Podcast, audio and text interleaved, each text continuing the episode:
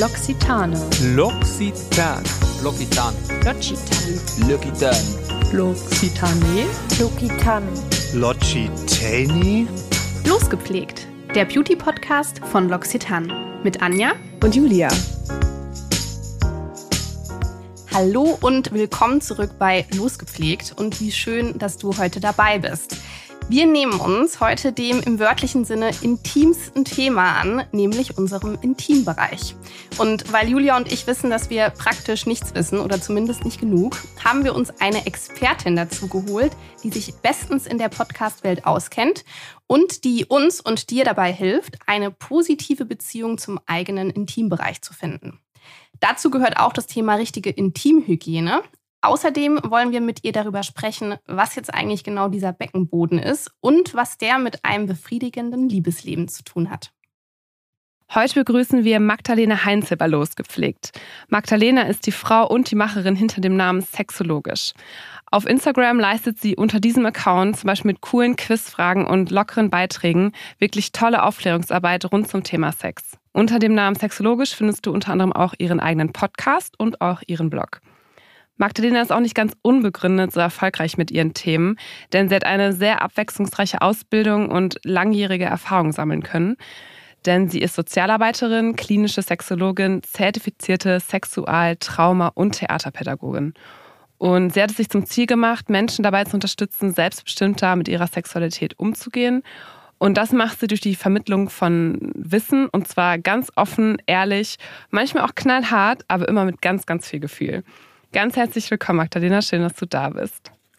Danke für die Einladung und für die super netten Worte. Ich freue mich riesig darauf, mit euch das Thema anzusprechen. Ja, den letzten Satz haben wir aus deinem Podcast geklaut, tatsächlich. Wir hoffen, dass du zufrieden bist mit deiner Introduction. Ja, sehr schön. Also ich bin selten so, so schön vorgestellt worden. Also danke an euch. Siehst du, Julia? Kompliment ah, an dich. Sehr, Sehr, gut. schön, da freuen wir uns auch, dass es dir gefällt. Magdalena, wo ähm, sitzt du gerade? Tatsächlich sitze ich jetzt gerade da, wo ich meine meisten Podcasts aufnehme, nämlich in meinem Esszimmer zu Hause in Käfermarkt. In Genau. Okay, das ist in Käfermarkt. Österreich, ne? Genau. Genau, das ist in Oberösterreich, äh, so ein bisschen Dorfleben hier. Genau. Okay. Ja, ich bin heute auch mal zu Hause bei mir in Heidelberg in meinem Arbeitszimmer. Und äh, Julia, magst du uns verraten, wo du sitzt? Ich sitze zu Hause in Düsseldorf in meinem Kleiderschrank, da hier die Resonanz immer super ist und man sich hier immer ganz wunderbar, glaube ich, anhört. Ich warte Stimmt. seit einer Staffel losgepflegt darauf, dass du dieses Geheimnis mit der Welt teilst, Julia. Julia sitzt während der Aufnahme in ihrem Kleiderschrank. Alles für den Sound. Magdalena, Anja und ich freuen uns ähm, wirklich schon sehr auf diese Folge. Wir haben super viele Fragen vorbereitet, aber bevor wir damit starten, ähm, weißt du ja schon Bescheid, dass es auch diese Folge wieder einen Beauty-Fail gibt. Und den hast du uns tatsächlich in unserem Vorgespräch schon verraten. Und ich kann euch da draußen auf jeden Fall sagen, es ist wirklich ein wahrer Beauty-Fail-Schatz. Also seid drauf gespannt und freut euch drauf. Das ist auf jeden Fall sehr lustig. Aber zuerst würden wir dann auch noch gerne mit unserem Beauty-Mythos fortfahren, beziehungsweise den einmal besprechen. Die Auflösung des Beauty-Mythos machen wir wie immer im Laufe der Folge. Magdalena, stimmt es oder stimmt es nicht, dass man durch gezieltes Beckenbodentraining häufigere und intensivere Orgasmen erleben kann? Da kommen wir nachher noch drauf zurück. Kann ich euch auf jeden Fall beantworten. Ja, das haben wir uns schon fast gedacht. Wir sind auf jeden Fall sehr gespannt. Magdalena, als wir uns über die Themen der heutigen Folge unterhalten haben, also Intimpflege oder auch einfach ganz grundsätzlich den Unterschied zwischen einer Vulva und einer Vagina, da hast du schon ganz schnell gesagt, dass du das super findest, weil speziell über diese Themen einfach immer noch zu wenig gesprochen wird. Warum sprechen wir eigentlich so ungern über unseren Intimbereich? Und hast du den Eindruck, dass das hauptsächlich bei Menschen mit Vagina der Fall ist? Wo fange ich da an? ähm, ja, sagen wir mal so, das Thema Sexualität wird in unserer Gesellschaft, finde ich, immer mehr besprochen, allerdings meistens sehr einseitig, sehr oberflächlich und meistens wenig sensibel und sehr wenig ehrlich. Das heißt, äh, wenn es um Sexualität geht, dann geht es meistens darum, schneller, besser, härter, länger. intensiver, immer Lust haben. Und all das sind so Superlativen, die überhaupt nichts mit der Realität der meisten Menschen zu tun haben. Äh, weil Sexualität was ist, was sich ein Leben lang verändert. Also auch eher leistungsbezogen. Ja, total. Also das wirkt sich, finde ich, auch in der Sexualität aus. Ähm, führt dort auch natürlich äh, nicht umsonst zu Problemen ganz häufig. Mhm. Und äh, warum wir so ungern drüber sprechen, ich glaube, es ist anerkannter, über den Penis zu sprechen, als über die Vulva mhm. und die Vagina. Alleine, weil wir in Biologiebüchern anatomisch schon mal nicht korrekt dargestellt werden. Das kommt jetzt erst. Da kam jetzt gerade vor kurzem die Info, dass die ersten deutschen BU-Bücher die Klitoris richtig abbilden. Die war bis jetzt einfach immer hm. falsch drin und das weiß man aber schon lange, dass die eigentlich ein großes, Ach, komplexes Organ ist. Ja. Und ähm, die andere Seite ist auch super spannend. Ähm, wenn ich in Schulklassen bin zum Beispiel, dann äh, und sie dürfen da Plakate gestalten mit allem, was ihnen einfällt zum Thema Sexualität, dann sind da immer Penisse drauf. Lange Penisse, dicke Penisse, kurze Penisse, behaarte Penisse, äh, wirklich alles. Aber ganz, ganz selten ist da eine Vulva drauf zu sehen. Mhm. Ja, so ein Penis kann man auch einfacher im Schnee zeichnen. Ich hätte auch gedacht, vielleicht ist es, weil man die einfach leichter malen kann. ja, aber warum? Warum? Warum? Ja. Eigentlich ist es nicht so viel schwerer. Und das Spannende ist aber, dass das spiegelt auch so die Sprachlosigkeit wieder. So, ich kann es nicht zeichnen, ich kann es gar nicht richtig benennen. Ich habe eigentlich keine Ahnung, wie mhm. das da unten aussieht. Und da haben halt äh, Leute mit einem Penis den großen Vorteil, wenn die im Stehen pinkeln, dann sehen die ihren Penis. Die haben den halt immer in der Hand. Und wenn sich ja. ein Mensch mit Vulva die Vulva mal anschauen will, dann musst du eigentlich schon eine Position einnehmen und einen Spiegel dazu nutzen, weil äh, es sei denn, du bist super gelenkig, dann geht das vielleicht auch. Aber in der Regel brauchst du da äh, wirklich äh, ein, ein passendes Setting dafür. Ähm, du hast jetzt gerade schon mal so ein, zwei Mal die Begriffe Vulva und Vagina aufgegriffen. Ähm, kannst du uns vielleicht mal ganz zu Beginn der Folge, weil diese Themen oder diese beiden Begriffe ja wahrscheinlich noch ein, zwei Mal fallen werden, einmal kurz sagen, was ist eigentlich genau eine Vulva und was ist eine Vagina?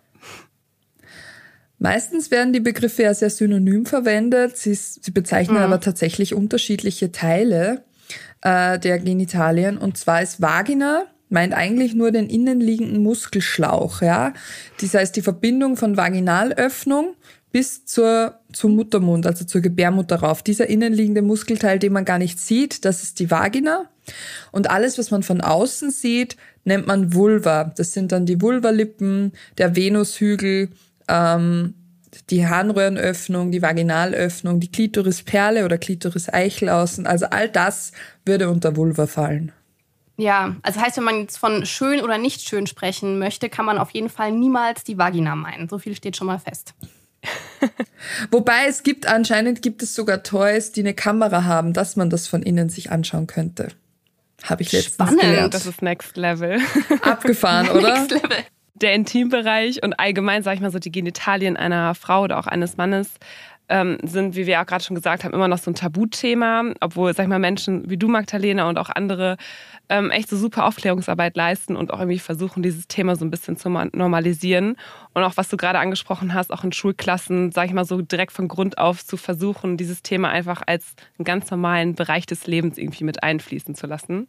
Aber es heißt auch nicht irgendwie umsonst Intimbereich. Also es ist ja wirklich etwas Intimes, etwas sehr Persönliches, sehr Privates und auch sehr Individuelles. Also man kann es ja auch schlecht, sag ich mal, finde ich, so miteinander vergleichen. Ähm, und deshalb ist es ja vielleicht auch irgendwo so ein bisschen schützenswert. Aber aus welchem Grund sollten wir uns dann einfach mal trauen, offener über dieses Thema, ähm, über so unser Intims, sage ich mal, zu sprechen? Und was haben wir eigentlich davon? Na, der Vorteil, wenn wir unseren Körper richtig benennen, ist, dass sich meistens auch die Körperwahrnehmung dazu verändern kann, weil wenn das nur das da unten ist, dann kann es gefühlt alles oder nichts sein. Und das erlebe ich hm. tatsächlich mhm. ganz häufig in meiner Praxis, dass viele auch das Gefühl haben, das ist einfach so ein Loch, ein schwarzes Loch nach innen, äh, ohne, mhm. also ohne Ende irgendwo. Und das stimmt ja nicht. Und wenn man es richtig benennt und sich anatomisch auskennt, kriegt man ein anderes Feeling auch für seinen Körper. Und man kann natürlich, gerade wenn es um Sexualität geht, die man alleine oder auch mit äh, PartnerInnen auslebt, viel besser kommunizieren, was man mag und was man nicht mag. Man kann sich offener damit beschäftigen. Ähm, Sprache erzeugt einfach ganz, ganz häufig Wirklichkeit. Und wenn wir da so Begriffe wie Schamlippen oder Co. verwenden, dann schwingt da dieses Wort Schämen mit und es muss sich echt niemand für seinen Intimbereich schämen. Wir sagen ja auch nicht Schameichel oder Schamhoden, da ist das niemandem eingefallen, verstehst du? Und das finde ich Ja. einfach besprechbar. Reden wir drüber. Ich finde es interessant, warum das so ist oder warum gewisse Begriffe ihren Anklang gefunden haben in der Gesellschaft und andere nicht. Hast du auch ein besseres Wort für den Begriff Schamlippen, wenn du gerade so dieses Wort so schämen so damit auch assoziierst? Ja, Vulvalippen. Vulvalippen oder Labien wäre der lateinische Begriff oder Schamlippen. Das finde ich auch ganz nett eigentlich. Ah, das ist Charme. auch schön. Ja, Ja? die charmanten Lippen. Aber das wird wahrscheinlich in. Schulbüchern nicht übernommen. Nein, leider nein. Wobei ich glaube, ein Schulbuch übernimmt jetzt sogar den Begriff Vulvalippen statt Schamlippen. Okay. Aber da steht sonst überall noch, noch, noch Schamlippen leider, ja. Okay. Ähm, kannst du so aus deiner Praxiserfahrung ähm, vielleicht uns erklären, warum sich Menschen eigentlich so für ihre Genitalien schämen? Ist es immer noch so dieses Thema äußere Erscheinungsbild, man will sich vergleichen oder gibt es irgendwie noch ganz andere Gründe, warum man sich quasi nicht zeigen möchte? Also ganz häufig ist es ja so, dass wir das schon als kleine Kinder gelernt bekommen, so greif da nicht hin, das ist eklig, pfui, nimm die Hand daraus, obwohl wir eigentlich von Geburt an sexuelle Wesen sind und auch dieses genitale Kribbeln spüren. Ja, drum masturbieren Kinder auch äh, total häufig und das ist vollkommen normal. Ähm, Und wir lernen, also wir kriegen meistens sehr negatives Feedback von außen und lernen so, wenn überhaupt Genitalien benannt werden, weil auch wenn sie nicht benannt werden, vermittelt das was, nämlich okay, über das da unten spricht man nicht. Ich habe Ja. schon gelernt, auch dass es gerade bei Kindern auch äh, ganz wichtig ist, die Dinge beim Namen zu nennen, auch wenn es um das Thema Prävention von sexuellen Übergriffen geht. Ja, weil äh, das nutzen halt auch Täter und Täterinnen ganz häufig aus und das macht einfach was. Wir haben für alle anderen Sachen Begriffe, teilweise wirklich Detailbegriffe wie Nasenspitze, Nasenflügel, Nasenrücken, Nasenhaare, Nasenloch, was auch immer. Äh, und das da unten kriegt einfach gar keinen Namen. Oder wenn, dann bei Kindern dann super verniedlicht wie Muschi oder, oder Lulu oder Pipi oder äh, Bimpfi. Ich habe ja tausend Sachen schon gehört. Ich finde, die Namen sind okay. Man darf die schon auch nutzen, aber ich finde es wichtig, dass jedes Kind weiß, wenn Erwachsene von dem Penis oder einer Vulva Vagina sprechen, was damit gemeint ist oder von mir aus von einer Scheide. Ähm, das finde ich ist total wesentlich. Ja. Und hast du vielleicht so ein paar konkrete Tipps für uns, was ich jetzt tun könnte, um meinem eigenen Intimbereich vielleicht wieder ein Stückchen näher zu kommen und mich mehr zu akzeptieren? Ich erlebe es ganz häufig, dass die meisten Menschen mit einem Penis einen viel besseren Bezug zu ihrem Penis haben. Und das liegt mitunter daran, dass sie den halt viel häufiger berühren. Den haben sie viel häufiger in der Hand und sie sehen ihn viel häufiger. Das heißt, wir könnten einfach mal beginnen, uns an der Vulva zu berühren. Jedes Mal, wenn wir aufs Klo gehen, zuerst oder danach kurz die Hand auf die Vulva legen oder auch beim, beim Duschen und Baden nicht so drüber rüppeln, so, so lieblos. Also ein anderes Beispiel, das das sehr gut trifft. Ähm, ich habe eine gute Freundin und ihre Tochter macht ihr momentan alles nach. Und dann hat sie gesehen, wie sich ihre Tochter so die Gesichtscreme so ins Gesicht geklatscht hat, so richtig fest. Und sie hat gesagt, wieso machst du das denn so fest? Das sieht ja echt schmerzhaft aus. Und sie so, aber du machst das doch auch so, Mama. Und dann ist ihr erst wow. aufgefallen, wie, wie grob und, und, und schnell, schnell sie das macht. Eigentlich wie lieblos wir ganz häufig mit unserem Körper umgehen. Und das erste kann wirklich sein, dieses Berühren und Hinspüren, ohne zu bewerten. Und wir bewerten ja ganz häufig, weil wir keinen Referenzrahmen haben. Also es gibt ja ganz selten oder so gut wie nie die Möglichkeit, die Vulven von anderen Menschen zu sehen. In keinen Büchern finden wir Vielfalt. Da muss man sich schon wirklich damit beschäftigen, dass man diese genitale Vielfalt auch sieht. Und jede Vulva sieht anders aus. Das heißt, die ist wie ein Fingerabdruck. Das ist echt einzigartig. Und die Vulvalippen sind äh, nicht symmetrisch, sind unterschiedlich groß. Manchmal sieht man die inneren Vulvalippen draußen. Äh, manchmal sind die so verdeckt. Und ich finde, auch im Mainstream-Porno sieht man halt sehr selten da Vielfalt. Und das alles beeinflusst natürlich auch das, wie wir uns selber bewerten oder uns selber sehen. Ich war letztens bei einem Kunstakademie-Rundgang hier in Düsseldorf. Das ist eine relativ bekannte Kunstakademie. Und da hat ein Künstler ähm, ganz viele Abdrücke genommen von Vulven. Also es war super interessant. Er hat einfach an so ganz vielen Kacheln einfach so nebeneinander an die Wand gehängt. Und da hatte man eine sehr große Vielfalt. Das wird auch immer mehr und ich finde es total schön. Es kann auch total empowernd sein, sich die eigene Vulva mal anzusehen, weil ich denke mir immer, würdest du deine Vulva erkennen unter 100 anderen Vulven? Und die meisten würden vermutlich mhm. sagen, pff, Pustekuchen. Ja, schwierig. Ja. Also einfach mal hinschauen und hinspüren. Und was vielleicht ja mhm. auch dazu gehört, das kannst du uns äh, vielleicht auch sagen, ist die richtige Pflege, so dass ich mich eben auch mit mir selbst wohlfühle. Welche Pflegetipps hast du dann vielleicht für den Intimbereich? Gar nicht so viele. Es genügt eigentlich, wenn man mit warmem Wasser regelmäßig die Vulva wäscht und das und danach abtrocknet. Ähm, am besten mit einem frischen Handtuch und das war's. Das genügt. Also du bist kein großer Fan von Intimwaschlotionen und irgendwelchen Duftsprays, bedufteten Tüchern und was es da sonst noch alles gibt. Na, also Duftsprays und beduftete Tücher sowieso nicht, weil die den pH-Wert, mhm. den natürlichen pH-Wert von der Vagina angreifen können. Und unsere Vagina ist ja total brauchbar, die reinigt sich nämlich komplett selbst und die hat dann einen ganz fixen pH-Wert und wenn wir da zu viel mit irgendwelchen scharfen Duschgelen rumpfuschen, äh, dann kann es sein, dass wir relativ rasch ähm, so äh, Infektionen kriegen oder so Scheidenpilzsachen und so. Und das fühlt sich dann mhm. richtig oh, un ungut an. Es kann dann richtig. Das kann auch daher beginnen. kommen tatsächlich. Ja, ja, von einem zu viel an Waschen. Deswegen reicht warmes mhm. Wasser und wenn man da äh, äh, ein extra Produkt nehmen will, dann noch eine Intimpflegelotion, die halt auch pH, also genau diesen pH-Wert hat, den die Vagina braucht. Ähm, die Vagina hat übrigens den gleichen pH-Wert wie Bier. So als Fun Fact. Oh, spannend. Das ja. erklärt so vieles. Na, aber wie gesagt, ich glaube tatsächlich, die meisten ähm, tendieren dazu, sich zu viel zu waschen an der Vagina und an der, also an der Vulva wird's genügen und in die Vagina muss man eigentlich sowieso nicht rein, um die zu waschen. Gar Macht es von selbst. Ja. ja. Und gilt das Gleiche jetzt auch für Menschen mit Penis?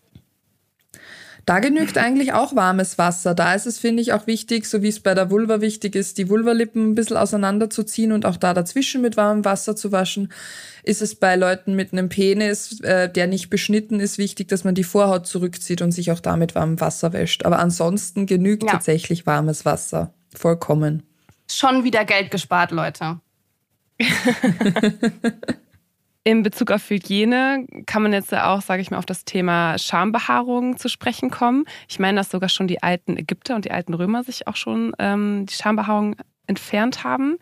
Hat es denn eigentlich überhaupt generell Vor- oder Nachteile, sich die Schamhaare zu entfernen? Nein, hat es nicht. Es ist Geschmackssache. Ähm, und auch da finde ich Intimfrisur viel netter. Ob man jetzt auf eine Glatze steht oder nicht, ist dann Geschmackssache. Äh, spannend ist aber, dass viele Menschen von Anfang an beginnen, sich zu rasieren. Also ähm, mhm. die haben vielleicht ihre Vulva noch nie behaart überhaupt gesehen weil uns ja ganz häufig auch äh, in den Darstellungen, die wir so sehen im Pornos vermittelt wird, äh, dass äh, Behaarung etwas Ekliges ist, etwas Unhygienisches ist und das ist natürlich Blödsinn, weil das ist wie wenn ich generell äh, auf eine Körperhygiene achte und auch da mit warmem Wasser regelmäßig duschen gehe, dann ist das kein Thema. Ja. Und viele finden zum Beispiel diese Intimfrisur zum einen auch sehr erregend oder sind total sensibel auch bei, den, äh, bei der Intimbehaarung, wenn man da daran zum Beispiel zieht oder zupft oder drüber fährt. Ähm, und ist natürlich auch so ein bisschen ein Puffer. Also ähm, vielleicht kennt das ja jemand. ich nehme an, doch. äh, wenn man frisch rasiert ist und nämlich komplett glatt rasiert ist und dann äh, direkt Sex hat, dann kann es halt schneller sein, dass man so einen Rasurbrand kriegt und auch schneller Rasierpickelchen, mhm. weil die Haut einfach nicht so gut geschützt ist äh, und deswegen schneller wund wird. Und das macht halt schon Sinn. Ja. Ja, ich finde, das ist sogar im Sommer einfach schon der Fall. Wenn es super heiß ist und man viel schwitzt, ist echt nicht unbedingt angenehm. Und gerade wie du sagst, Magdalena, ich habe da vor kurzem drüber nachgedacht, wie das eigentlich war mit dem Rasieren bei mir. Weil jetzt ist ja zum Beispiel gerade auch wieder der Trend häufig, ähm, die Achseln überhaupt nicht zu rasieren und das komplett sprießen zu lassen. Und dabei habe ich gedacht, ich weiß gar nicht, ob ich das könnte. Ich weiß überhaupt nicht, wie meine Körperbehaarung so beschaffen ist. Ich habe keinen blassen Schimmer. Mhm. Ja, kann ich mich einreihen. Wie die dann aussieht, ja, ja. wenn sie länger wird. Tatsächlich, ich habe auch, glaube ich, mit, mit 12, 13 sofort begonnen, alles wegzurasieren. Ich glaube, ich hatte meine Achselbehaarung mhm. noch nie länger als 1,5 Zentimeter. Und dann habe ich es ja. nicht mehr ausgehalten und weggemacht. Und dann frage ich mich auch, so liegt es dran, dass es mir einfach nicht gefällt oder dass ich es einfach null gewöhnt bin, an mir zu sehen, obwohl es sowas Normales ist, ja. Ja, und ich glaube, die Frage ist gar nicht so einfach zu beantworten dann letzten Endes. Ist das wirklich was, was mir wichtig ist oder ist das etwas, wovon ich glaube, ich müsste es tun, um irgendwie akzeptiert zu sein? Ja, da passiert leider auch ganz viel Spannend. Bodyshaming, gerade wenn zum Beispiel in der Bikini-Zone im Sommer, wenn man irgendwo ein paar Haare sieht, ähm, dann äh, sind immer alle gleich so, oh mein Gott, hat die sich nicht rasiert oder gewaxt. Es geht doch bitte niemandem was an, äh, wie ich meine Intimrasur pflege oder meine Intimfriese, ja. Absolut.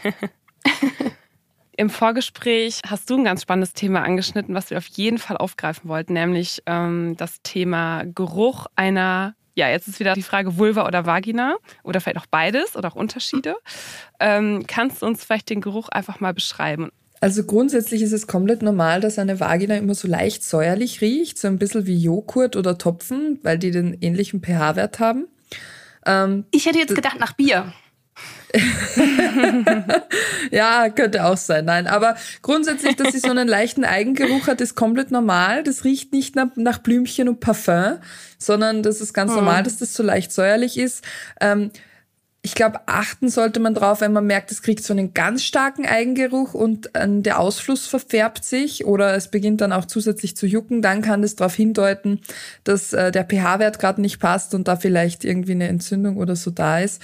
Ähm, das kann man dann abklären lassen, aber grundsätzlich ist, ein, ist dieser Geruch ganz normal. Was ja auch noch ein großes Thema unter Frauen ist, ist der Beckenboden. Wir haben ihn am Anfang schon angeteasert. Spätestens, wenn man mal entbunden hat, kam man schon mal in Kontakt mit ihm in der Regel. Hast du dich eigentlich schon mal näher mit deinem Beckenboden auseinandergesetzt, Julia? Ähm, tatsächlich habe ich von dem Beckenboden bis zur Vorbereitung auf diese Folge noch nie gehört. Also ich wusste weder, was es ist, wo es ist und dass es es überhaupt gibt. Okay, Magdalena, das ist äh, dein, dein Moment zu strahlen. Ah. Was genau ist denn jetzt eigentlich der Beckenboden? Wo ist der und wer besitzt einen? Ach, das finde ich wieder so schade, weil alle Menschen einen Beckenboden besitzen und unser Beckenboden quasi die Mitte unseres Körpers ist. Und ganz viele Alle Probleme, Menschen. die wir oft so haben, alle Menschen, ja, auch die mit dem Penis, alle Menschen, egal wie alt sie sind, alle haben einen Beckenboden. Und äh, ganz simpel erklärt ist der Beckenboden wie so ein ähm, Sicherheitsnetz, wie wenn man im Zirkus den Trapezkünstlern zusieht. Ähm, ist das so ein Sicherheitsnetz für unsere unteren, unteren Organe, wie die Gebärmutter, die Blase, ähm, dass der Darm, dass das alles nicht runter bis in die Knie rutscht, so erkläre ich das den Kindern immer, weil dann verstehen sie den Ah. Sinn dahinter. Ähm, das heißt, es sind so Muskelplatten, drei verschiedene Schichten, die, das, die quasi den Körper da nach unten hin abdichten. Und die sind halt, ähm, deswegen haben auch meistens viele Frauen oder Leute mit Vagina Vulva eher Probleme mit dem Beckenboden als die Männer, weil der natürlich durch drei verschiedene Körperöffnungen durchzogen ist. Das heißt, wir haben einmal die Harnröhre da durchgehend, wir haben die Vagina da durchgehend und wir haben den After oder den Mastdarm eben da durchgehend. Und ähm, deswegen ist er oft da nicht so leicht zu stabilisieren. Und unser Beckenboden kann gerade richtig sein. Der spannt dann automatisch an, zum Beispiel, wenn wir husten oder niesen, damit wir da quasi keinen Urin verlieren. Da sollte er eigentlich reflektorisch anspannen. Und es kann aber manchmal so sein, dass unser Beckenbodenmuskel zu schwach ist. Davon hören wir ja sehr häufig. Oder auch nach einer, nach einer Schwangerschaft oder nach einer Geburt, dass der Beckenboden braucht, um sich zu regenerieren. Und der hält halt da quasi auch die inneren Organe alle sicher. Und der ist direkt verknüpft mit unserer Rückenmuskulatur und mit unserer Bauchmuskulatur. Das heißt, wenn wir den anspannen nach innen oben, spannen wir in der Regel auch den Bauch an nach innen und in der Rückenmuskulatur spüren wir es. Und unser Beckenboden hat Reflexzonen, die bis ins Kiefer gehen. Also es gibt auch einen überspannten Beckenboden. Und von dem wird viel zu selten gesprochen, weil das haben so, so viele, die sind dauer angespannt. Das sind dann die, die so Zähne knirschen oder so ein super verspanntes Kiefer haben. Auch Rückenbeschwerden Wow. können von einem verspannten Beckenboden kommen. Magen-Darm-Probleme können von einem verspannten Beckenboden kommen. Also man glaubt gar nicht, was alles mit der Beckenbodenmuskulatur zusammenhängt, nämlich eigentlich der ganze Körper. Alleine wie wir stehen und gehen. Ich frage mich so, muss man sowas nicht eigentlich auch in der Schule irgendwie lernen? Weil, weil ich meine, wenn du jetzt auch gerade sagst, es hängt ganz stark mit dem Thema Schwangerschaft oder auch Inkontinenz zusammen. Also ich meine, es ist ja super wichtig, dass man aber auch wenigstens mal beigebracht bekommt, sage ich mal. Das ist existiert, das Ding. Ja, eben, dass es überhaupt da ist. Und es wäre so simpel, weil man könnte das, finde ich, einfach im Sportunterricht mal besprechen. Dadurch, dass alle einen Beckenboden haben, kann man da schon mit ihnen drüber sprechen. Die Kinder spüren den ja auch. Man kann auch sagen, wenn du ganz dringend aufs Klo musst und da ist aber gerade jemand drinnen und du musst irgendwie so zusammenzwicken, damit du dich nicht anpinkelst, dann spannst du eigentlich den Beckenboden automatisch nach innen oben an, um es zu halten. Das heißt, die wissen das, ah ja, das kenne ich, das ist da, da zwickt sich quasi alles zusammen, um, um das festzuhalten. Es wäre so simpel eigentlich.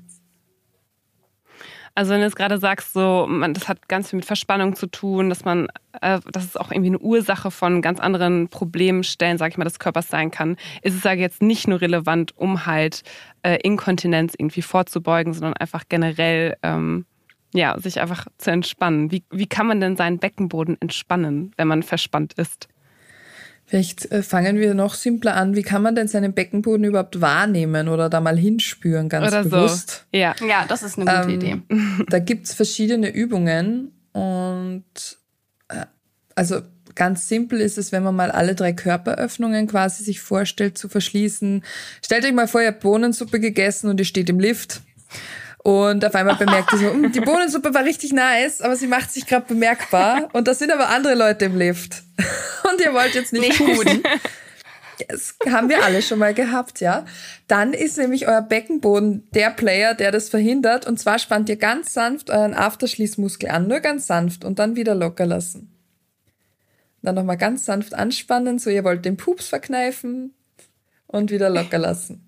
Da muss auch noch gar nichts anderes mitgehen. Das ist wirklich so wie so ein Zwinkern, als würde euch euer Poloch zuzwinkern. Ich muss sagen, Genau. der, der Entspannmoment macht mich immer etwas nervös, aber ich bin dabei. Dann könnt ihr euch vorstellen, dass ihr ein Tampon in der Vagina habt und das rausziehen wollt am Faden und gleichzeitig haltet ihr quasi so ein bisschen fest. Das heißt, ihr verschließt eure Vaginalmuskulatur so leicht, festhalten und nach innen ziehen. Genau, manchmal hilft es auch als Bild, wenn man so eine Faust macht und dann so ein bisschen zusammenzieht, wenn man dann irgendwie besser sich das vorstellen kann. Genau. Und die dritte Körperöffnung wäre dann noch die Harnröhrenöffnung und das ist jetzt Königsklasse. Ähm, das ist tatsächlich Ja, das kann ich mir äh, gerade noch gar nicht vorstellen. Bin sehr gespannt. Die ist quasi noch mal drüber, über der Vaginalöffnung vorne, so eine kleine Harnröhre. Da kann man sich vorstellen, dass man am Klo sitzt und den Strahl anhält.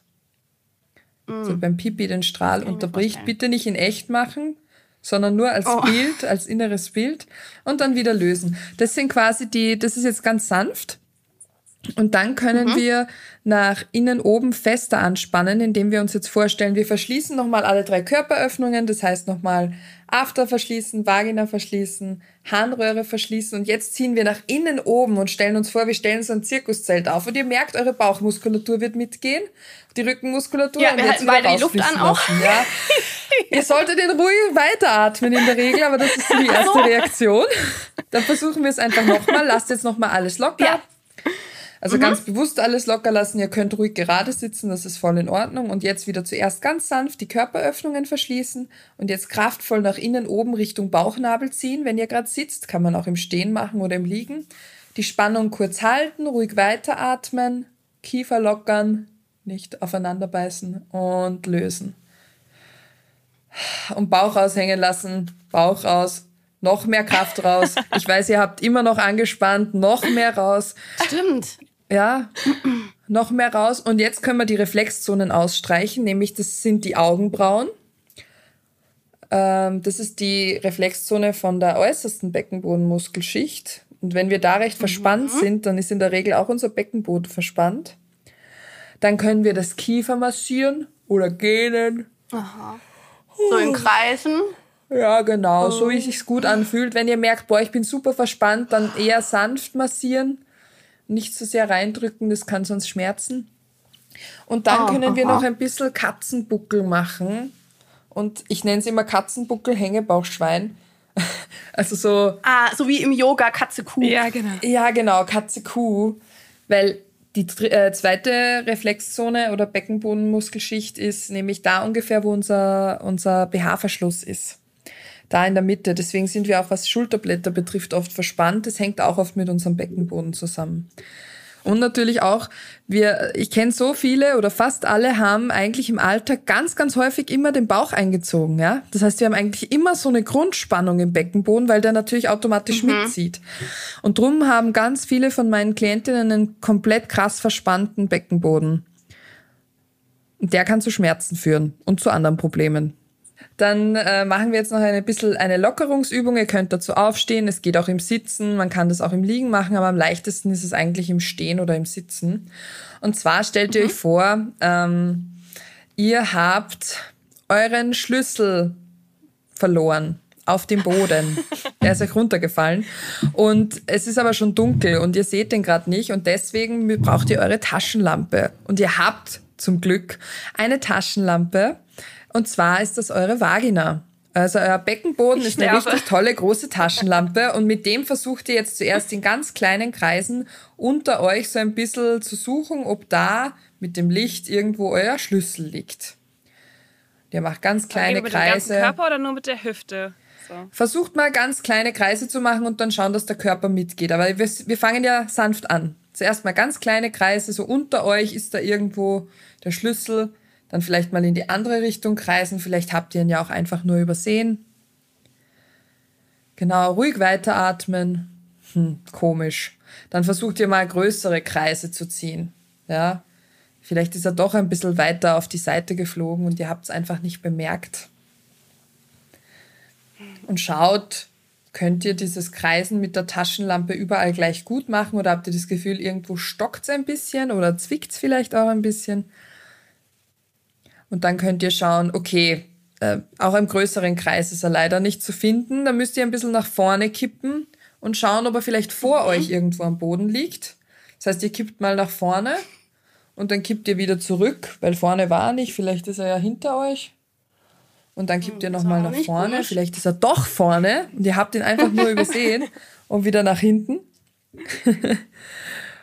Das gibt's doch gar nicht. Versucht doch mal so einen richtig großen Kreis zu ziehen mit eurer Taschenlampe, weil ich meine, der Schlüssel kann euch ja gar nicht so weit äh, runtergefallen sein. Und ah, da hinten sehe ich jetzt was blitzen. Ja, perfekt. Dann dürft ihr euch jetzt um den Schlüssel bücken und habt es geschafft. Das ist so eine ganz simple Sache. Yay. Man könnte auch einfach sagen, kreis dein Becken, bewege dein Becken, weil wenn du dein Becken kreist und dabei locker lässt, dann kannst du gar nicht super verkrampft sein und angespannt sein, weil sonst kannst du dein Becken gar nicht fluide und fließend bewegen. Das ist so eine ganz simple Übung, die kann man unter der Dusche machen oder beim Kochen, also überall. Perfekt. Voll gut. Mir fällt dazu noch eine Frage ein, die mich wirklich interessiert, Magdalena. Und zwar, braucht man, um den Beckenboden zu stärken, eigentlich irgendwelche Hilfsmittel? Also ich habe zum Beispiel mal irgendwo gelesen, dass genauso wie wenn man andere Muskeln am Körper trainiert, es eben wichtig ist, so eine Art Resistenz zu erzeugen und habe mir dann solche Jadeeier mal bestellt, die man dann eben auch vaginal einführt, die eben ein gewisses Gewicht mitbringen. Braucht man sowas oder ist das eigentlich völliger Quatsch? Äh, völliger Quatsch würde ich nicht sagen. Diese Joni-Eier, die es ja in verschiedenen Steinen gibt oder auch Liebeskugeln, sind einfach Trainingsgeräte für den Beckenboden. Und wenn man den Beckenboden kräftigen will, dann sind die durchaus sehr brauchbar. Und gerade diese Beckenbodenkugeln oder auch die Joni-Eier können halt auch die, die Wahrnehmung so ein bisschen schulen weil wir ja ansonsten eigentlich kein direktes Feedback kriegen, ob wir gerade anspannen oder nicht. Das heißt, nur wenn wir ganz mhm. genau hinspüren, spüren wir das. Und wenn wir aber innen drin was greifen mit unserer Vagina, dann spüren wir, okay, ich kann den Gegenstand fassen oder ich kann den halten, dann merke ich, dass ich anspanne. Also ja. es kann ein nettes Tool sein, aber man braucht nicht unbedingt ähm, diese Beckenbodentrainer. Gut, man kann jetzt die Eier natürlich auch noch anderweitig verwenden, nicht wahr, Julia?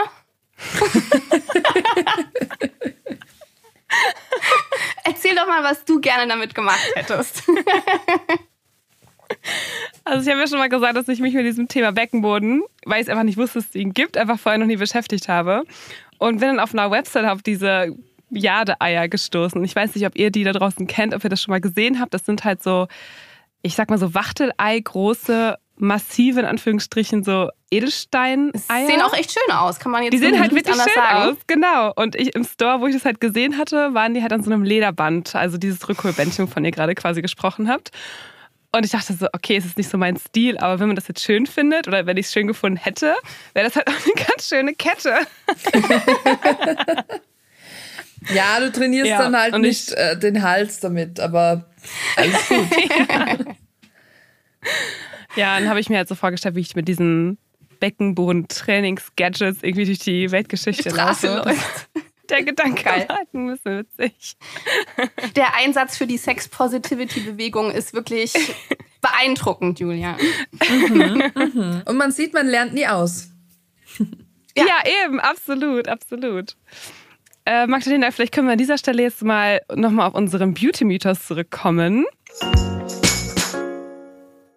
Vielleicht kannst du uns jetzt einfach mal sagen, ob es stimmt oder nicht, dass man mit einem starken Beckenboden öfter oder auch intensiver zum Orgasmus kommen kann. Ähm, ich glaube, man kann äh, öfter und intensiver zum Orgasmus kommen, wenn man seinen Beckenboden gezielt einsetzen kann. Und das finde ich wiederum hat viel mit der Wahrnehmung zu tun. Also wie kann ich meinen Beckenboden spüren? Und je mehr ich diese Übungen mache, umso besser wird auch meine Spürfähigkeit dahingehend. Und auch meine vaginale Spürfähigkeit kann ich dadurch verbessern. Und ganz viele wünschen sich ja häufig, ähm, durch bloße Stimulation in der Vagina quasi zum Orgasmus zu kommen. Das kann man lernen. Das ist jetzt kein Hexenwerk. Ähm, die meisten ähm, haben aber was die Vagina betrifft, sehr wenig Spürfähigkeit, weil uns einfach immer gesagt wird, nimm die Finger da raus oder da gehört nichts rein und wir ganz selten gelernt haben, die Vagina im Lustkontext zu spüren. Und da kann Beckenbodentraining natürlich super helfen, auch dieses Hinspüren, aber auch generell in die Solo-Sex-Routine äh, zum Beispiel zwei Finger mit aufzunehmen oder einen und einfach mal zu spüren, wie fühlt sich eigentlich meine Vagina von innen an, ja. Das ist ja auch für viele so ein äh, Tabu, weil ganz viele masturbieren einfach nur mit Stimulation außen an den Vulvalippen und an der Klitorisperle und das genügt. Und das ist auch total fein. Aber wenn du natürlich lernen willst, dass du mehr spürst in deiner Vagina, dann musst du das auch irgendwie lernen. Also unser Körper kann ja ein Leben lang lernen, aber das braucht dann einfach auch Übung. So wie alles andere auch. Ja, interessant. Man kann das einfach lernen. Also wir hätten noch ungefähr tausend andere Fragen für dich vorbereitet, Magdalena, aber uns läuft leider die Zeit davon.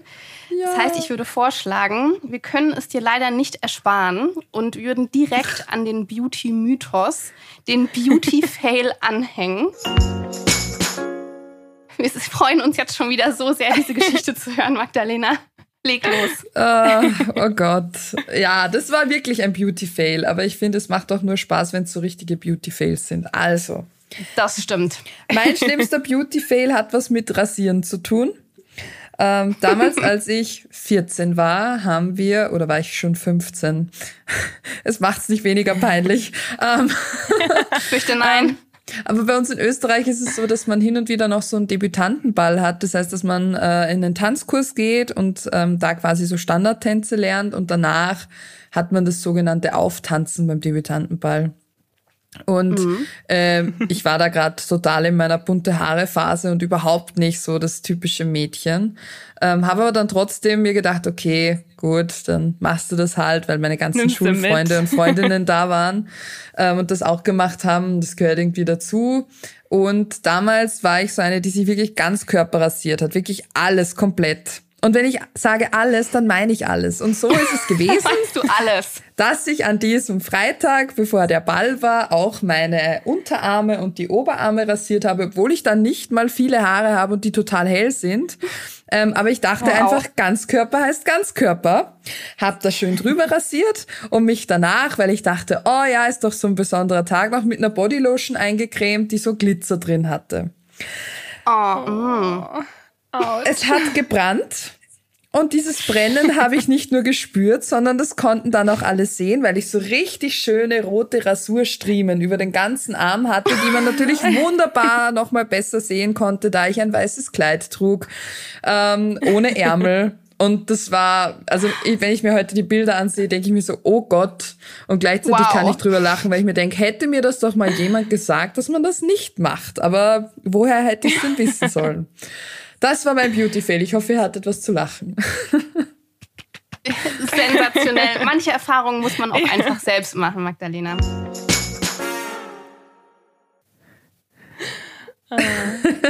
Ich glaube auch. Danke auch für deine Offenheit. Äh, und ich glaube, die Tatsache, dass wir noch Fragen für mindestens zwei ganze Folgen gehabt hätten, beweist einmal mehr, wie viel Aufmerksamkeit und Aufklärungsarbeit vor allen Dingen auch im Erwachsenenbereich gerade noch notwendig ist. Ja, absolut. Man lernt ja ein Leben lang. Ähm, ja, wenn du da draußen noch mehr äh, über dich oder auch deine Sexualität erfahren möchtest, dann schau doch einfach mal bei Magdalenas Kanälen vorbei und informiere dich. Oder du kannst auch direkt Coachings bei ihr buchen. Und dazu werden wir auf jeden Fall ihre Internetseite und auch alle anderen wichtigen Infos direkt hier in unseren Show Notes verlinken. Und wenn du die Folge genauso spannend fandest wie wir, dann würden wir uns sehr über ein Abo und auch eine Bewertung freuen. Magdalena, vielen, vielen Dank für deine Zeit. Es hat echt mega Spaß gemacht und äh, wir kommen bestimmt nochmal zusammen. Danke, Danke euch für die spannenden Fragen und fürs Mitmachen. Es war total schön. Genau, wir freuen uns auch, wenn du bei der nächsten Folge wieder dabei bist da draußen. Und an dieser Stelle sagen wir Ciao und bis zum nächsten Mal bei Losgepflegt. Ciao. Tschüss.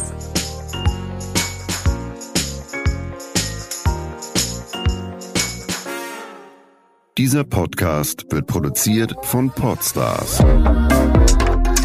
bei OMR.